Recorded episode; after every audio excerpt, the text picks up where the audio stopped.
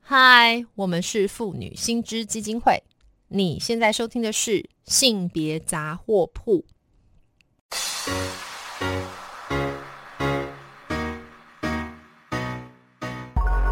从生活看性别，与你分享生活中的性别故事。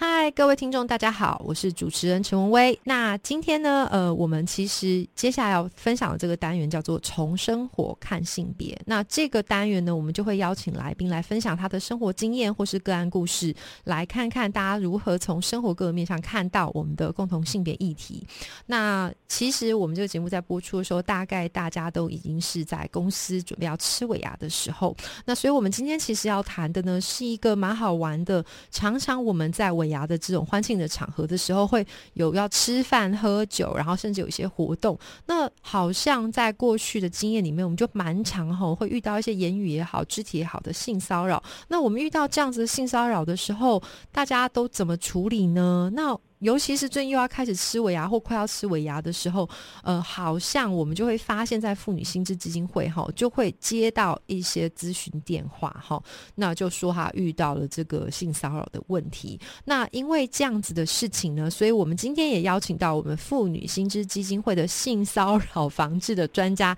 也就是我们的林秀仪林主任来帮大家做个说明。Hello，秀仪你好。 Hello，文威好，各位听众朋友，大家好。秀仪是我们新知里面很重要的对抗性骚扰的专家。那他个个人过去在就是新知的工作上面，也常常接到相关的一些案子哈。那可不可以请那个秀仪来帮大家说明一下？就是好像这个尾牙性骚扰这件事情真的很常发生吗？还有就是你过去都碰到什么样子一个申诉案件啊？嗯，应该说职场性骚扰这件事情，它在任何时候都可能发生，是它不是只有尾牙发生。对，但是确实，我觉得以我们在接咨询电话的经验来说，嗯尾牙这个时间确实是比较会有人打电话问说啊，可能就比如上个礼拜吃尾牙或前两天吃尾牙，那对发生一个事情，可是我不知道这算不算性骚扰，那他们就会哎来问说要怎么处理。等一下，等一下，等一下，嗯我不知道这个算不算性骚扰，蛮有趣的哈。就对说这看起来是说他可能已经感觉不舒服了，嗯但是他却不确定这是不是性骚扰，所以需要打电话来性知。所以这看起来比较像是说两个层次的问题。第一个是我不知道这算不算性骚扰，第二个是哎、我不知道该怎么处理，对不对？对，好应该那是说大家对都知道性骚扰不行，要对处理。对，可是大家在自己遇到的时候，其实也会先来问说啊，这个是吗？了解，就不是很确定这构不构成性骚扰。那所以嗯可不可以请秀仪跟我们分享一下，你在过去接线的时候遇到各式各样疑难杂症都长成什么样子啊？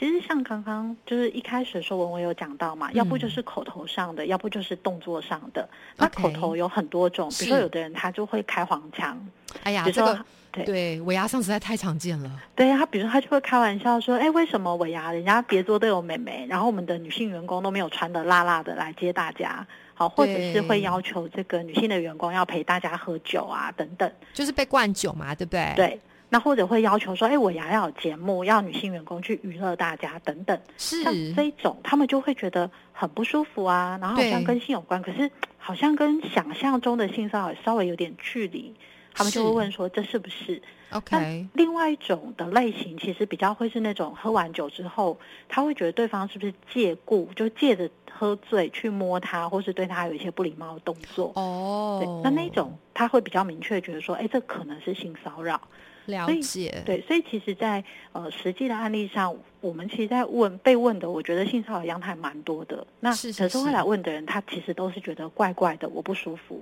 OK，那这样子的话，就是如果我们今天要告诉我们现场的这个听众哈，就是说。秀仪，你怎么看？就是说，呃，到底我在遇到一个我不舒服的状况的时候，我怎么样去断定这个是不是性骚扰啊？其实我们在谈性骚扰的时候啊，它的嗯定义其实比较宽松，是就像一般来讲，公司的尾牙，大部分尾牙都是公司办，然后甚至可能是在上班时间，或者是我有要求，就是我的员工必须出席。对对，那那对种我们通常会视为你还是在所谓的执行勤务期间。 OK，对，那像这种你在执行勤务期间，如果遇到任何人，可能不只是你同事、上司或是客户，对甚至可能在这个空间场所的任何人，对，他对你有这种性要求或是有性意味的言语啊或动作，嗯让你觉得不舒服，然后诶有被冒犯的感觉，其实你都可以主张它是一个性骚扰。哦，所以我们来会诊一下，就是说，反正这样子的尾牙式的性骚扰，因为尾牙还是工作场域的延伸嘛，哈，所以我们就可以说它归类于是一种职场上的性骚扰，对不对嗯， ？OK，那可是，诶，我要来讲一下乡民的语言呢。那那你们这也太好笑了，那尾牙难道大家要公共电视正襟危坐吗？就不能讲一点笑话吗？这个这个这个，你们也太那个女权法西斯了吧？就是说，嗯到底这个性骚扰，就是难道是那个啊台女？你看你们这些台女，那个就是你们觉得不舒服就是性骚扰，这样这样这样真的，哎，这个批评对吗？就是说对性骚扰的认识上面，我们要怎么看啊呢、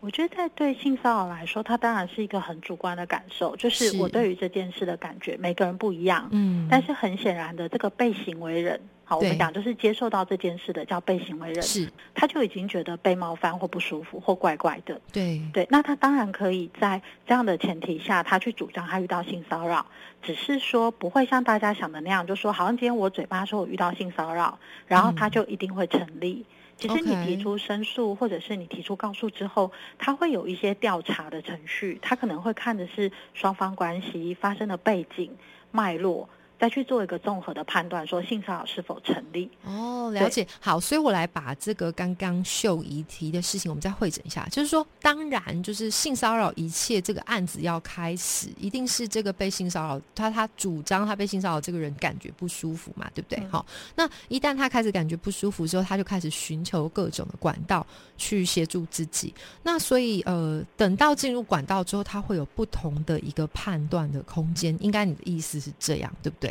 对，应该是说会不会成立？这个是在性骚扰的申诉，它里面他去调查相关的事证，然后询问双方当事人之后才做的决定。了解，对好，那所以这边就会直接连接到，就是我们只知道这个现象，OK 是一回事，但是哎、诶我遇到了，我到底实质上面要怎么救济？就说我要怎么处理这个事情，我有哪些管道可以处理？还有，因为刚刚秀仪有提到，就是说，哎、我要让它成案，那这个嗯成案我到底要去找谁？我要怎么做？才会能够让这个事情有一个妥适的处理呢？可不可以请就是秀仪帮大家说明一下？因为其实我们现在对于职场性骚扰的处理，其实是放在所谓的性别工作平等法里面。是，对，那性别工作平等法它其实是一个我们要求雇主要提供一个安全的、自在的一个工作环境。嗯，哦，所以如果当这个职场里面，就是我在执行勤务中，我发生了性骚扰，嗯，那不管是任何人对我性骚扰，我的雇主都负负责要来做处理。 OK，对，所以我就会可能要先做一些搜证，然后跟我的雇主提出所谓的申诉。那哦雇，主嗯像在所以是第一个我要申诉的对象是向我的雇主提出申诉，对不对？对，那雇主有义务，他必须要来调查你说的这个性骚扰的事件是不是属实。 ？OK，对，那如果调查之后发现说这个性骚扰成立，那雇主他下一个要做的其实是所谓恢复职场上的安全嘛？嗯，那他可能就会是比如说透过职务的调整，或是处罚行为人，哦嗯，等等这样子一个措施，去让当事人他可以不要在一个会有性骚扰的环境里面工作。了解，所以其实。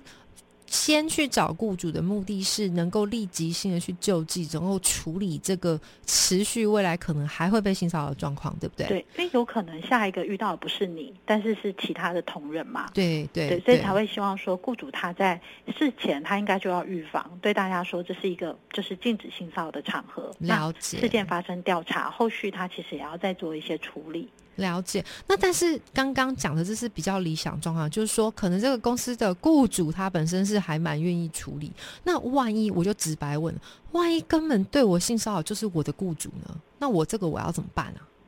其实我们在性工法里面，它有谈到，就是说，如果今天我申诉，然后嗯我对于公司的处理，我觉得不服，好，或者是我觉得有行政瑕疵，对，那我可以跟所在地的劳动局或劳工局，看他们叫什么名字，是去提出申诉。 OK，那劳工局就会要求公司，他要出示他处理的相关的部分。如果 OK，说今天劳工局他这边拿到，他发现说公司没有善尽这个所谓性骚扰防治的义务的话，是是，他其实就会开罚雇主，然后公告那个公司的名称跟负责人的姓名在网站上面。哇，就多妈的，就多妈的，这个还蛮重要吼，效果还蛮强的耶吼。就是说，就是我就是他的告状程序是这样子，我先找雇主，那雇主不好好处理，你和谐我或者你没有好好处理的话，我就可以去找劳动部或是劳工局，对不对？是劳动局，哦像台北市的劳动劳局工局叫劳动局，是是是，劳动局这样子哈，就是这些这些单位不同，随你的公司所在的位置而有不同名称嘛。嗯，好那然后，所以找了他之后，那接下来这个如果我去往这个劳动局去申诉的话，会做什么处理啊？就是劳动局会要求公司，他要出示他有事前预防或处理的相关的措施是是嘛是，然后他其实，在劳动局看的时候，他会看的是你有没有采取立即有效措施。是是是，对，那这个立即有效，其实很重要的是，这个不是呃公司自己说我做，而是对于这个被行为人来说，你觉得有没有立即有效？了解，对，就是不是公司说我我有做了就算，而是要对这个受到侵害的人，他觉得有到他觉得要的效果，这样才算就是了。对，才是比较符合所谓采取立即有效措施。那如果没有的话，当然这个劳动局他就会公告，然后开罚公司。了解。嗯那如果这样子，可能就是我还是觉得很不高兴。就是比方说，除了除了去找这个劳动局之外，哈，那我司法是可以控诉的，对不对？嗯，其实我们目前司法的部分啊，其实嗯我们讲的比较是所谓的呃性骚扰防治法二十五条。是那是是，我们平平常会叫它叫强制触摸啦，也就是 OK，说，它的虽然我们刚刚讲性骚扰有很多种样态，对，但是这一种强制触摸，它会处理的是有实质触摸到身体的，了解，才是属于这种案件。那这种案件的话，它其实除了我们刚刚说可以跟公司申诉之外，还有另外一个方式，它其实叫做告诉，就是提告。嗯我到警察局去报案，是警察会帮我做笔录，是然后把这个笔录送到地检署给检察官，嗯由检察官来起诉行为人，因为他说性骚扰是一个侵害身体自主权的行为嘛，是是是，所以检察官来起诉这个行为人之后，由法官来判。那他的处罚是两年以下有期徒刑、拘役或一颗罚金。了解，所以是它还是会有一个程度跟要件的差异，对不对？对，好，了解。那今天因为时间的关系，哈，就是说非常谢谢秀仪能够来接受我们这个访问。那如果各位听众呢，还是有任何这方面的法律疑问的话，也非常欢迎可以打电话到我们妇女薪资基金会的法律咨询专线，电话是零二二五零二八九三四零二二五零二八九三四。那我们接线的时间是每周一到周五的白天上午九点半到十二点半，下午一点半到四点半。那今天这个单元呢，我们也就到这边结束。非常谢谢秀仪哦，希望下次还有谢谢机会再找你。好，好那各位听众，我们就先暂时在这边结束哦，拜拜，拜拜。